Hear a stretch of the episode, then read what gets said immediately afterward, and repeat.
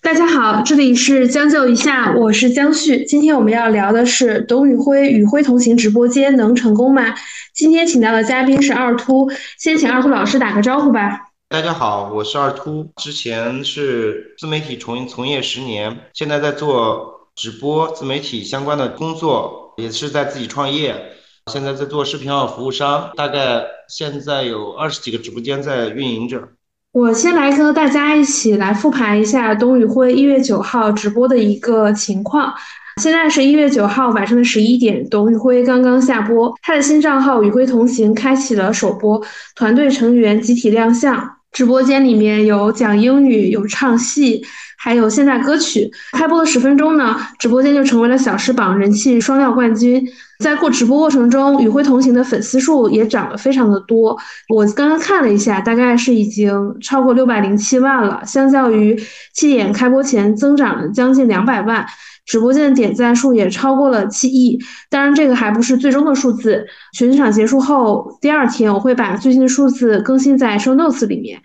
这个直播呢，有四个比较重要的一个信息。第一是董宇辉介绍了他的成员。董宇辉说，为什么一开场用团队成员展示才艺的这个方式，他是有两个私心的。第一是利用首播的机会，让大家记住与辉同行的每一个年轻人，勤奋有天赋也努力，充满了希望。第二个是私心，是无论是音乐还是诗词和最后的中西合璧。希望给大家带来的不只是一些生活中美好的细节，也不只是柴米油盐酱醋茶，让大家灵魂飘向远方。希望大家从日常琐碎中抽离，体会一些美感。第二点呢，是董宇辉的这个直播间是怎么做？他说，在俞敏洪的战略指示下呢，会坚守农产品的初心，同时满足大家的生活需求，探索书籍和文化在旅游上的可能性。第三点呢，是董宇辉在东方甄选的直播间到底是一个什么样的团队？董宇辉说，现在团队大概六十到七十人，还在招人。第四点呢，是董宇辉东方甄选小作文事件之后，公司创始人俞敏洪的表态。俞敏洪说，感谢大家的支持，也是对于东方甄选和董宇辉的支持。尽管之前有一些小的风波，但是总比有波折比没波折好，让董宇辉的自做自己的平台这个事儿给提前了。这大概是今天的直播四个比较关键的信息。我想先问一下二兔老师，你今天看完董宇辉与辉同行的直播首秀，你觉得符合你的预期吗？整体还是比较符合预期的。开头的话会比较惊艳一些，开头进行之后就会趋于平凡了。大概是我看了一下，前面是有一些。像公司年会风格的一些表演，有很多年轻人，但是说实话，我看这个过程就会有一些无感，因为我可能不是董宇辉的粉丝，我会觉得今天上播的这些年轻人我都不认识。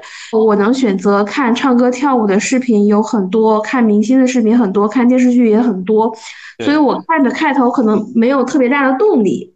但是你要想到，就是董宇辉的粉丝或者说这丈母娘这个群体。来说，他们的娱乐生活其实并不丰富。就是你现在可以回去追《繁花》，但是他们其实并没有那么多的娱乐生活可以选择。如果一个直播间有这样丰富的一个内容形态，尤其它还是加上了文化属性，就是原来的解法，原来的开头啊，为什么我说开头超出了我的预期，或者说开头让我很惊艳，就是因为它有可能是直播的另一种解法。小杨哥的那个直播是一种解法，就是反向带货，然后做出很多剧本化的一些出丑的剧本式的这种带货，像垃圾袋这种漏了。一般情况下，原来的主播是不会做这种事情的，就是把那个垃圾袋弄漏了，然后反向去带货，说这个不带了，这是一个剧情式的一个带货场景。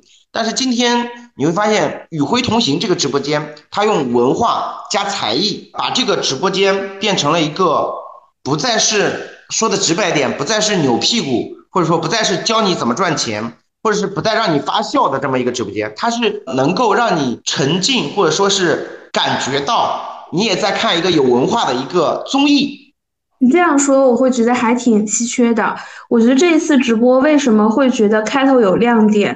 它其实区别于传统的直播，然后相对于很多短视频节目来讲，它也是比较新的，又有这个大 IP 的加持。董宇辉现在其实是一个名副其实的大 IP 嘛，加上我相信这次活动一定是平台给了很大的流量在推，因为一开始播的时候，我一点进去就发现在线人数。就是十万，这个数字其实还是挺惊人的，尤其是对于一个新的账号来说。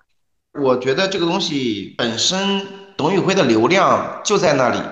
其实他就是把董宇辉的流量，尤其之前还有一个很大的社会化的话题，然后赋予到这个直播间身上。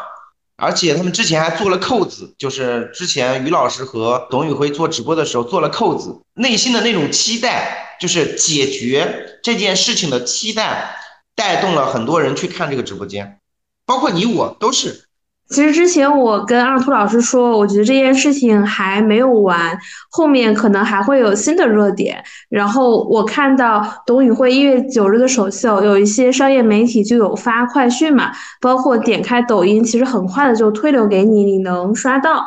那其实我也请二兔老师给我截图了第三方数据平台的一些数据，我们来看一下董宇辉这场直播的一个数据。第三方平台预估的 GMV 的总数大概是七千五百万到一个亿，然后我看有的第三方平台已经显示它其实数据已经是破亿了，它的人气峰值第三方预估的是一百六十八点六万人气峰值，UV 的价值是一到二，平均停留是五分十三秒。累计观看大概是五千四百三十一点四万。我想知道这个数字对于一个直播间来说意味着是什么？可以说是天花板吗？还是说其实这在头部直播间这个数据还是相对比较正常的？七千五百万到一个亿，其实这个数值并不是头部的平均水平吧？人气峰值呢一百六十万，这个也差不多就是这个样子。但是平均停留这个数值是超过了很多很多直播间的。举例啊，我刚才有发给你一个截图，是小杨哥的一个截图。小杨哥的那个平均停留，我找了一下那个数据，他大概是平均停留两分到八秒。然后董宇辉的这个停留是五分十三秒。这个停留对于众多的直播间、头部直播间来说都是稀缺的，或者说特别特别的难做到。因为代表了什么？代表一个人的时间被你这个直播间占用了五分钟，你五分钟大概可以过品过到两到三个品，然后它的平均在线的人数又是一百多万人，就是百万人在你这直播间待了五分钟，然后看你这个节目，那你的产值是特别大的，代表了这个用户的粘性，这个是很值钱的一个数据，就是五分十三秒，这个是特别值钱的一个数据，很多人做不到的。小杨哥能做到两分钟，已经是顶流了。大家为什么会觉得这个数字很短？我给大家解释一下，大家要想象它的累计人数是多少。我前面有说我，董宇辉的这一场累计是五千多万，五千多万的人平均乘以五分十三秒，这个数字是非常惊人的。大家会觉得小杨哥的这个数据为什么平均停留时间并不是很长，二到八秒？建立于小杨哥的直播间的数据基数也非常的大，也可能是百万级、千万级的用户能停留两秒，这个总计时长，我觉得相对来说是对于用户的要求是比较高的。我就说一下那个中等的吧，中等的应该是在三十秒左右，就是如果一个直播间能把用户停留在三十秒左右，基本上已经算是一个成功的直播间了。这个其实数字比我想象的要低很多。对，就是能停留三十秒，基本上已经是很成功的一个直播间了。就是你的用户足够大的时候，你能停留三十秒，其实说明你这直播间的内容消费其实已经很成功了，而且用户相对来说会对你有一些认知了已经。说到这个，我想到我在抖音的时候刷几条视频，可能就会刷到卖吃的呀、卖穿衣服的这种直播间。有的时候我确实是点进去看，卖到的货不是我喜欢的，我会立马跳出来就划下一个。这也是拉低直播间跳出率的一个重要的原因。如果我是大众用户的话。那今天董宇辉的直播间《宇辉同行》播了，然后我也看到东方甄选在播了，甚至我还中途点开看了几次东方甄选，大概是在最高峰值可能是几万、四万，也可能有一些会数据比较低。那我想问二兔老师，假设无论是你还是大众用户，现在是有一个东方小孙带领的东方甄选的直播间，现在还有董宇辉带领的《宇辉同行》直播间同时开播，你会选择去哪个直播间购物呢？我肯定去选择与会同行这个直播间，为什么呢？就是你会发现东方甄选这个直播间已经趋于平凡了，它更像是什么呢？更像是一家超市。说这个超市的名字，我觉得特别好，就是开在那里，你想去买的时候你就去买。但是与会同行这个直播间像什么呢？像一个带有文化属性的一个表演性质的特卖会，就是它里边既有节目。又有产品，他把文化和产品做结合，或者说把才艺跟产品做结合。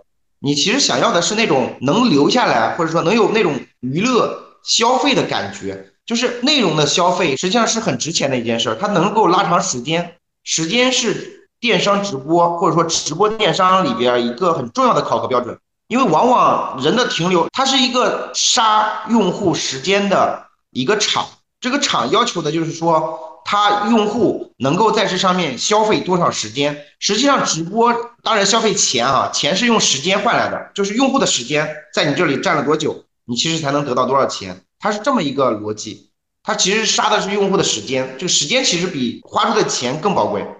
那我有一个问题啊，今天我们看到东方甄选和。董宇辉、宇辉同行的直播间的数据都还不错，尤其董宇辉的首播也就破了一亿。那我想问你，你觉得东方甄选它是不是真的化解了之前董宇辉小作文的这个危机？东方甄选现在有两个都很能卖货的直播间，东方甄选是不是赢麻了？你觉得有没有化解呢？从我的真实想法来讲啊，就是从公关的角度，一定是化解了。至少现在在公众舆论场，没有人讨论说去董化就非常负面，或者像之前这么多相对对于东方甄选有巨大反弹对股价的影响。但是实际上现在是有两个直播间，然后东方甄选失去了董宇辉嘛，或者他出现次数不够高，重心也放在了与辉同行。那接下来东方甄选。的卖货出货量，它是不是会足够大？然后新的，因为要涉足于文旅，董宇辉做宇辉同行能不能做起来？这其实，在后面是真正的难题。因为新做一个直播间，好比新开一个企业或者是一个券商营业部，它要面对的压力还是非常大的。我个人感觉是实实在在已经被化解了，而且我觉得某种意义上来说，于老师已经达到了去董化的目的，就是。当董宇辉开了一个培训或者说人才基地的直播间的时候，他就已经是和于老师的目的是统一的了。为什么我说这个是一个人才基地呢？就是说，难道宇辉同行的直播间的主播成才之后不会去东方甄选吗？也会的，它是一个内部的一个轮换，或者说内部的一个循环。董宇辉培养一批新的主播，然后去到东方甄选去卖货。或者是做文旅，或者说做更多的不同的业务板块，那是他在不断的去培养新人，新人的就是一家直播公司有了一个能够快速培养新人的一个地方，那这家直播公司它的想象力是巨大的，因为 IP 是具备不可复制性的。但是今天在这个直播间里，所有的有才艺的主播都可以展现自己。那我们也看见开头的时候，董宇辉给了这些人。充足的时间去展现自己的才艺，展现自己的特质。所以，当这个直播间做成的时候，我会把它比作 TVB 的无线艺人培训班。TVB 当时为了拍戏，然后没有演员，特别紧张，然后自己开了一个无线艺人培训班。今天东方甄选开了一个东方艺人培训班。当这个基地形成的时候，东方甄选可以把自己的矩阵搭的特别完整，人才矩阵或者说主播矩阵搭的特别完整，它可以锁住不同的人群的流量。你比如小姑娘是不是能锁男生？知性一点的女性是不是能锁中年男性，或者说小男生？再比如说帅气的小哥哥，声音特别的有那种感觉的，是不是能够锁掉小姑娘？就是人是可以锁掉不同的那个用户群体的。你说到这个，我忽然有一个想法，你讲到无线。艺人的培训班和你说到不同的人的类型对应不同的用户群体，这好像选秀节目的逻辑。你看前两年长视频平台的《青春有你》或者幺零幺之类的，选了女团跟男团。这几年其实是不允许去做这个选秀的，大家更多的精力也不太看综艺，然后来看这种短视频平台和长视频的这种电视剧。那今天这些新人主播就像素人一样。被选出来，当然他之前肯定筛选过是比较好的。然后我们接下来就看这个直播间，这个主播一步一步成长起来，大家就有这种看自己孩子的感觉，妈妈粉一样看这个主播培养感。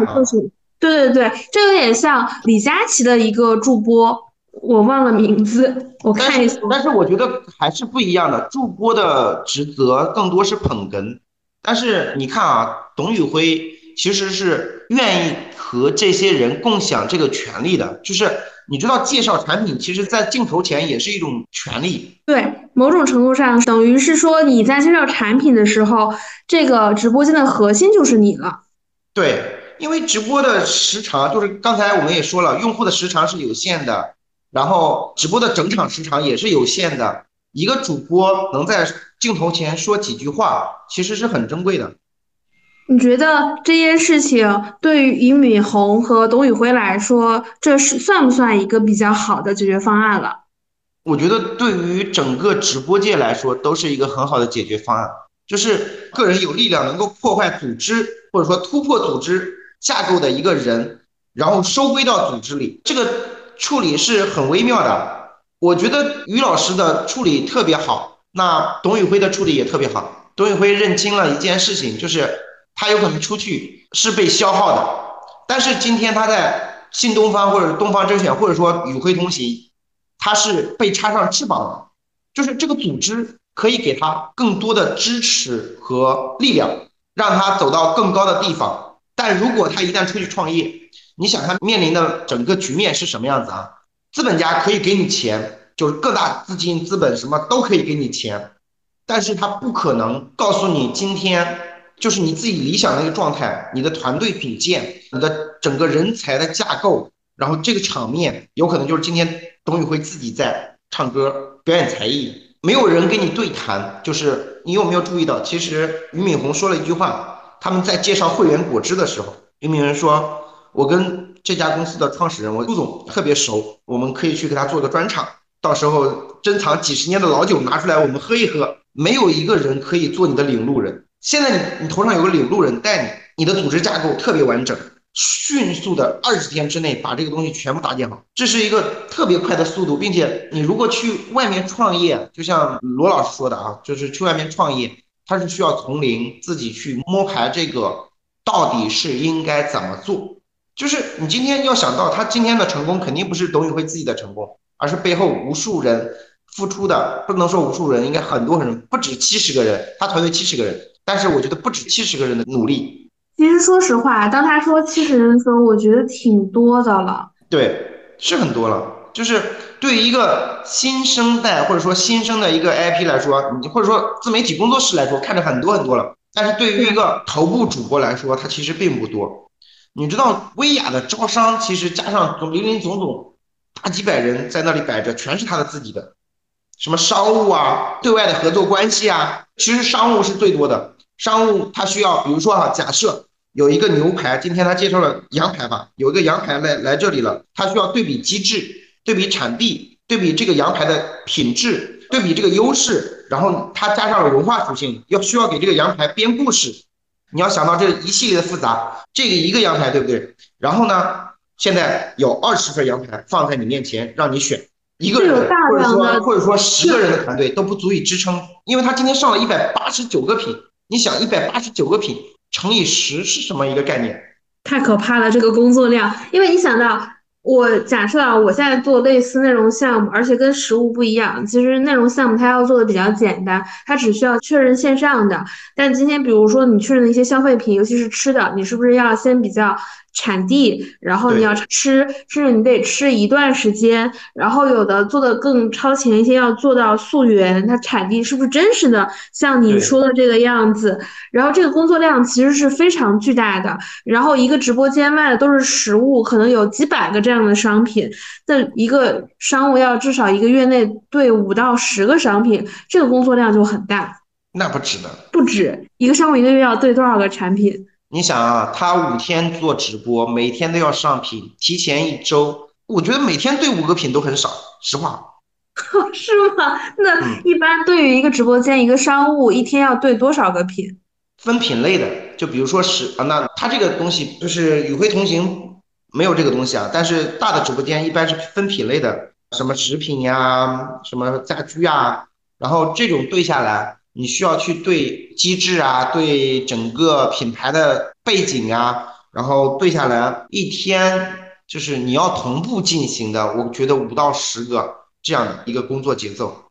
直播间其实比很多人想象的复杂程度要高，它更像一个精密的仪器，它一般是一个人其实是完成不了的，至少是说大家是有配合的，一个主播，然后一个运营，可能一个负责视频的人，运营要负责上货嘛，你至少还要有客服，你可能你在直播的时候有用户就提出来问题，他可能写在评论区，也有可能在后台问你。我想想，就是一环扣一环，就是能很琐碎，特别细碎。我给你举个例子啊，详情页上如果错了一个字，就有可能面临五到二十万的罚款。你是什么心态？太严重，因为我最近在做线下活动嘛，不是一个直播，是一个闭门会。我说实话，我已经准备了三四个月，就这三四个月都没干别的事情，就是协调十几个品类，多方内部、外部，然后再管理供应商。我已经最近就把这个网络电影写成了网络电影，然后因为开很多人的会，你就会被人锤，就是你在十几个人面前，就是说你这个地方为什么写成了网络电影？哎，那比如说是很小的这种，比如说网络电影写成网络电影就会扣钱，还是比较严重的，就是有影射什么之类的才会扣很多钱？不是，它是跟广告法相关的。广告法里面出现的你不允许出现的字，或者说你被投诉了，假设啊，你写了一个第一，它没有任何平台给你做数据支撑，这个时候的是特别严重的，这是明显的违背广告法。他没有做这种敏感词拦截，所以你打成第一的时候也没有拦截你发出，然后你被一个用户或者一个同行看到了，他就会包括它的产地，假设哈，这个羊肉在全国销售。它上面放了一张地图，你要很严格的审核这张地图。一般我们做视频节目的时候，我们建议能不放地图就不要出现地图，因为这个地方是最容易出错的一个地方。对，然后包括很多东西，就是你比如说，你上面写了不支持七天无理由退换，然后加了很多前提条件，这个时候你要研究一下这个品到底是不是适合此款情形，如果不适合。那你要把这个东西删掉。如果你发出去了，就是你他今天卖了，这些人他一举报你，因为真的有专门打假的人的，这个东西不是开玩笑的，直接打假你赔的更多。说打打假人是这样的，打假人直接他看见你这个漏洞，他直接买个一千单，假一赔三，你赔吧。天哪，这少了，买个买个一万单的都有，我见过。这不是羊毛党吗？这怎么是打假人呢？不是羊毛党，不是这样的，打假人就是明知道你的漏洞买你的货，然后。投诉你，其实你看直播电商，只要牵扯到实物销售，其实这种各种各样的所有琐碎的细节啊，然后你今天说了一句话，必须有证书支撑。你比如说他是老字号这三个字，他如果没有那个证书，什么百年老字号那个证书，或者说是当地政府给他发的老字号证书，是不允许说的，没有支撑。直播电商里面的道道真的还是挺多的，就全部都是细节，这种东西只有自己操作过才知道。我看董宇辉现在成为了合伙人，自己等于从一个主播的角色转变成了一个管理者，那他要面临的挑战其实是变得更多了。这个时候可能就是需要东方小孙了。东方小孙可能在之前更多承担的就是这样的一个角色。这里面是不是会，他就叫做直播操盘手，可能就需要知道这些事情。这就是一个直播的总体负责人、操盘手。就是他比运营更大，他整盘从选品的方向开始，他其实要负责太多太多东西了。就是比如说你哪天什么时候要去做专场，跟政府去协调，或者说跟企业去协调，然后你的下一个月的方向是什么？比如说你这个月选的都是涵盖所有的食品，下个月是不是要做文化相关的？下个月是不是要做文旅相关的？我觉得所有琐碎的事情都跟他相关。就一旦出问题，追到最上面都是他的责任。看来董宇辉接下来的路是更辛苦了。那你觉得，你看东方甄选的直播间，董宇辉直播间做的也都有声有色。东方甄选之前也做了一个 APP。按照你前面的说法，现在与辉同行，培养艺人和主播，东方甄选带货，然后导入给文旅卖货能力，做各地宣传，它就形成了一套内部的循环系统。然后东方甄选这个平台真的就能做成了吗？大家都赢麻了。我是这样想的，我觉得就像那天我们还在群里聊这件事情，我觉得是可以做成的。而且我现在对这件事情看法越来越坚定，原因是这样的。就是我们之前说把他的人才或者说主播 IP 的流量导入到私域里，当时他的 IP 其实还不是那么明朗。但是如果今天董宇辉能够培养出几个不用像他一样中等的主播，大概大几百万、三四百万粉丝这样的主播的时候，其实往外导一导流量，尤其最近我其实在想生鲜这个品类哈，它有一个很好的点是，生鲜这个品类是有门槛的。就是有什么门槛呢？选择门槛。当你在一个地方买到了一个特别好吃的，例如橘子，这个橘子就比较普遍啊。我们去想一个大虾，就说那个虾好了。你买到了一个很好吃的虾，你很难再去别的地方买，为什么呢？因为你有决策成本，决策成本来源于你不知道你换的这一家的虾到底是好吃还是不好吃。当不好吃的时候，你要完全百分百的承担这个责任。所以用户不想承担这个责任，那我之前就在那家买过了，那我就复购呗，对吧？那复购就好了。然后当有很多很多大虾类似的这种产品出现的时候，你想它就成为了一个什么？成为了一个你生鲜或者说你买水果、买这些吃的东西的一个必去的地方。他只要把这些人导到私域里，导到私域里呢，不用多。比抖音便宜二十块钱、三十块钱，给个优惠券。双十一的时候比抖音力度大一点，成了呀。人不就这样吗？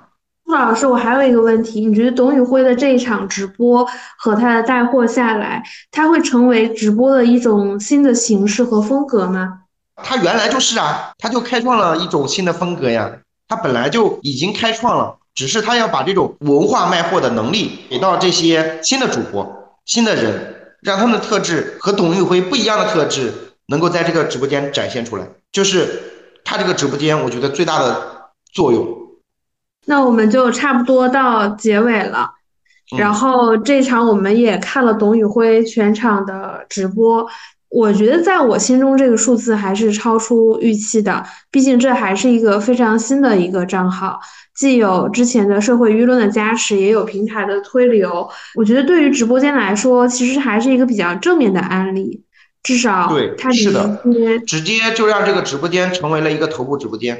我觉得这个是再次显示了东方甄选俞敏洪作为一个企业家的整体的一个操盘的能力，也算是给各位网红 MCN 老板上了一课。有可能是下一个直播电商界的 PartyTube，甚至是有可能的。这也是要遇到像俞敏洪这样的老板，董宇辉这样的人才，然后同时曾经碰到过抖音的几次的时机。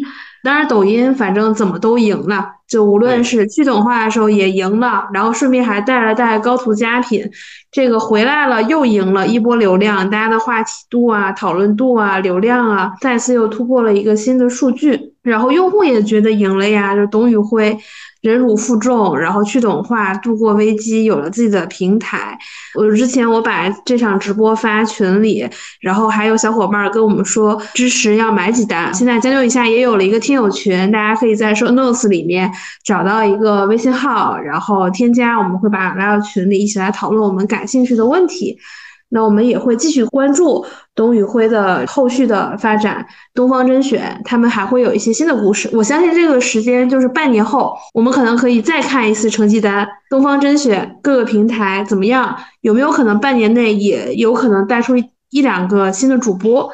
你觉得半年后会发生什么？我认为这是六个月绝对会诞生出一到两个主播来，就是有特质，身上有特点，能够撑起稍微小小的一片天的这种主播，一定有的。你例如就是我上次我们说的那个胖胖的那个女生，她其实就是之前就一直在东方甄选的直播间有看到她，其实也算人气比较高的一个女生。对对对，是的。那我们的这一期的将就一下就到这里。半年后，我们跟二秃老师一起再来回顾一下东方甄选的成绩单如何。我们下期节目见，拜拜。好，拜拜。